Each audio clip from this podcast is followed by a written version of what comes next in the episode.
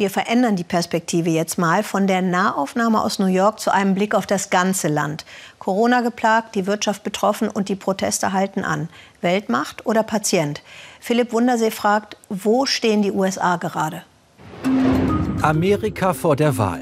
Ein Land gespalten wie lange nicht. Die Diskriminierung und der Hass, das schmerzt. Wir streiten so lange für Gleichberechtigung. Als Gesellschaft sollten wir zusammenkommen, anstatt eine größere Spaltung zu schaffen. Proteste gegen Rassismus und Polizeigewalt neu entfacht. Wie in Seattle kommt es zu heftigen Zusammenstößen zwischen Demonstranten und der Polizei. Die Entsendung der Bundespolizei durch US-Präsident Donald Trump wird scharf kritisiert. Die Fronten sind verhärtet. Das Land in einer zweiten Krise, die kaputte Wirtschaft. Wir brauchen Krankenversicherungen. Ich leide mit denen, die jetzt ihre Arbeit verloren haben und ohne Versicherungsschutz sind. Ökonomen rechnen weiter mit einer Rezession. Die Arbeitslosigkeit eigentlich bei 3% in den USA, durch Corona hochgeschnellt auf fast 15%. Viele Menschen können ihre Rechnungen nicht mehr bezahlen, häufen Schulden an, verlieren ihre Wohnung. Amerika und das Virus, ein Land mitten in der Corona-Krise. Ich wünschte, dass unser Land eine Regierung hat, die das Problem besser und koordinierter angeht. Das Virus weiter außer Kontrolle. Fast 4,4 Millionen bestätigte Fälle und mehr als 150.000 Tote. Eine erste Klinik in Texas schickt Corona-Patienten zum Sterben nach Hause. Vorwürfe gegen die Regierung, auch weil ein Arbeitslosenhilfspaket für Millionen Amerikaner ausgelaufen ist. Das Land steht vor der Wahl, vor vielen Herausforderungen. 93 Tage bis zur Wahl des Präsidenten der Vereinigten Staaten. Für die Demokraten tritt Joe Biden an. Unter Obama war er US-Vizepräsident. Für die Republikaner der amtierende Präsident Donald Trump, davor Unternehmer. So, drei Termine sind in diesen 93 Tagen bedeutend. Vom 17. bis 20. August, da stellen die Demokraten ihren Spitzenkandidaten Joe Biden auf dem Parteitag in Milwaukee vor. Sozusagen die offizielle Nominierung, vor allem online. Kurz danach dann der Parteitag der Republikaner in North Carolina. Aktuell hat Trump entschieden, dass keine Medien dabei sein dürfen. Dann ab September gibt es die Fernsehduelle. Da treffen die beiden Kandidaten direkt aufeinander. Für die Entscheidung der Wähler ist das wichtig. Und schließlich am 3. November 2020 der Tag der Wahl. Die Wahl verschieben, man hatte diese Woche nicht den Eindruck, dass Präsident Trump Chancen hat, das ernsthaft umzusetzen. Schauen wir also jetzt, schlägt Jan-Philipp Burghardt vor auf Joe Biden, der quasi Wahlkampf aus dem Keller macht. Einmal im Jahr wird im kleinen Städtchen Punxsutawney, Pennsylvania, ein Murmeltier geweckt und aus seinem Bau gezerrt. Es soll wie ein Orakel das Wetter vorhersagen. Das gefeierte Murmeltier heißt Punxsutawney Phil. Als Punxsutawney Joe verspotten die Republikaner den in Pennsylvania geborenen Präsidentschaftskandidaten Joe Biden. Denn der Demokrat verlässt sein Haus Corona-bedingt derzeit ähnlich selten wie ein Murmeltier. Aus dem heimischen Keller tritt Biden per Live-Übertragung im Internet auf. Hier spricht er mit Angehörigen von Gewaltopfern und versucht zu trösten. I've lost two children. Um ich habe zwei Kinder verloren. Eins bei einem Unfall und eins durch Krankheit. Und das ist etwas, das Eltern uh, niemals erwarten. Du hast das Gefühl, von einem schwarzen Loch in deiner Brust verschluckt zu werden. Du gehst verloren und das geht niemals weg.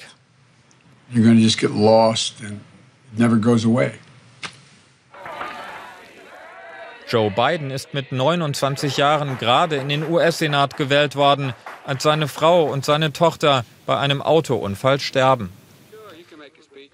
Die beiden Söhne überleben verletzt. Biden legt im Krankenhaus den Amtseid als Senator ab. Während seiner Zeit als Vizepräsident muss Biden einen weiteren Schicksalsschlag hinnehmen. Sein Sohn Bo stirbt an einem Gehirntumor. Selbst politische Gegner wie der republikanische Politikberater Liam Donovan sagen, dass Biden angesichts seiner Biografie über Eigenschaften verfüge, die viele Wähler bei Präsident Trump vermissen würden. Die größte Stärke von Joe Biden ist etwas, das sogar republikanische Wähler respektieren. Seine Authentizität, wenn es um seine Familie geht, wenn es um den Verlust geht, den er als junger Mann erlitten hat. Ihm gelingt es, Ernsthaftigkeit und Empathie zu zeigen. Für den 77-jährigen Biden sei es ein großer Vorteil, gerade nur selten auftreten zu müssen. Denn man merke ihm sein hohes Alter an, er sei anfällig für Versprecher.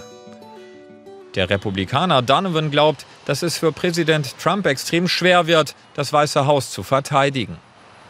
Der Präsident verliert gerade nicht gegen Biden, er verliert gegen das Virus. Diese Wahl dreht sich um das Virus und der Präsident hat es nicht in den Griff gekriegt und auch keine Ernsthaftigkeit gezeigt, es zu kontrollieren.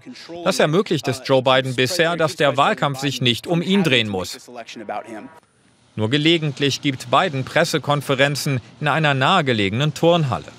In dieser Woche verschärft er die Attacken auf Präsident Trump. Donald Trump faces a real test. Donald Trump hat bei seiner Bewährungsprobe versagt. Als Präsident wird man an der Pflicht gemessen, sich um das ganze Land zu kümmern und nicht nur um seine Chancen auf die Wiederwahl. Er hat gezeigt, dass er die Pandemie nicht besiegen kann und sie nicht schützen kann.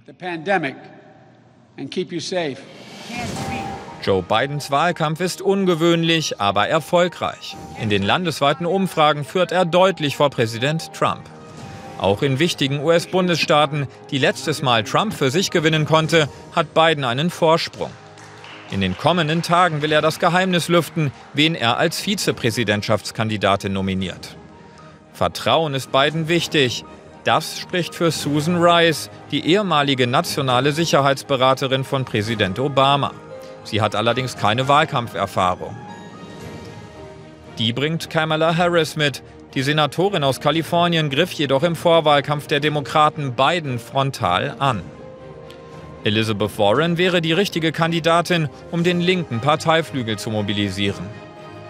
Sollte Biden tatsächlich ins Weiße Haus einziehen, wie würde sich das Verhältnis zwischen den USA und Deutschland ändern? Karen Donfried war Europaberaterin von Präsident Obama und ist auch mit Bidens Denken gut vertraut. Ja, es ist klar, dass Joe Biden ein Deutschlandkenner, ein Europakenner ist. Er war jahrzehntelang in unserem Senat, er war Vizepräsident. Ich habe auch mit ihm gearbeitet. Er hat auch großes Interesse an Deutschland und Europa. Ich glaube, das wird eine Priorität für ihn sein. Doch auch unter einem Präsidenten Biden würden die Amerikaner viel von Deutschland fordern, betont Don Fried. Das heißt, sie werden immer weiter verlangen, dass Deutschen, Europäer mehr für ihre eigene Verteidigung machen. Ich glaube, wir werden auch schwierige Gespräche über das Verhältnis zu China haben. Ich glaube, vom Stil her wird das sehr anders sein, aber die Probleme werden immer weiter da sein. Noch sind es drei Monate bis zur Wahl. Die Chancen scheinen groß, dass der als Murmeltier verspottete Joe Biden gewinnt. Doch es kann noch viel passieren und auch Umfragen können falsch liegen, genau wie Punxsutawney Phil. Dessen Wettervorhersagen trafen nur in 39 Prozent der Fälle zu. Biden soll sich selber mal als Fettnapfmaschine beschrieben haben. Was das für den Wahlkampf bedeutet, was unsere US-Korrespondenten im Land erleben, das erzählen sie in unserem Weltspiegel-Podcast. Zu hören unter anderem in der ARD-Audiothek.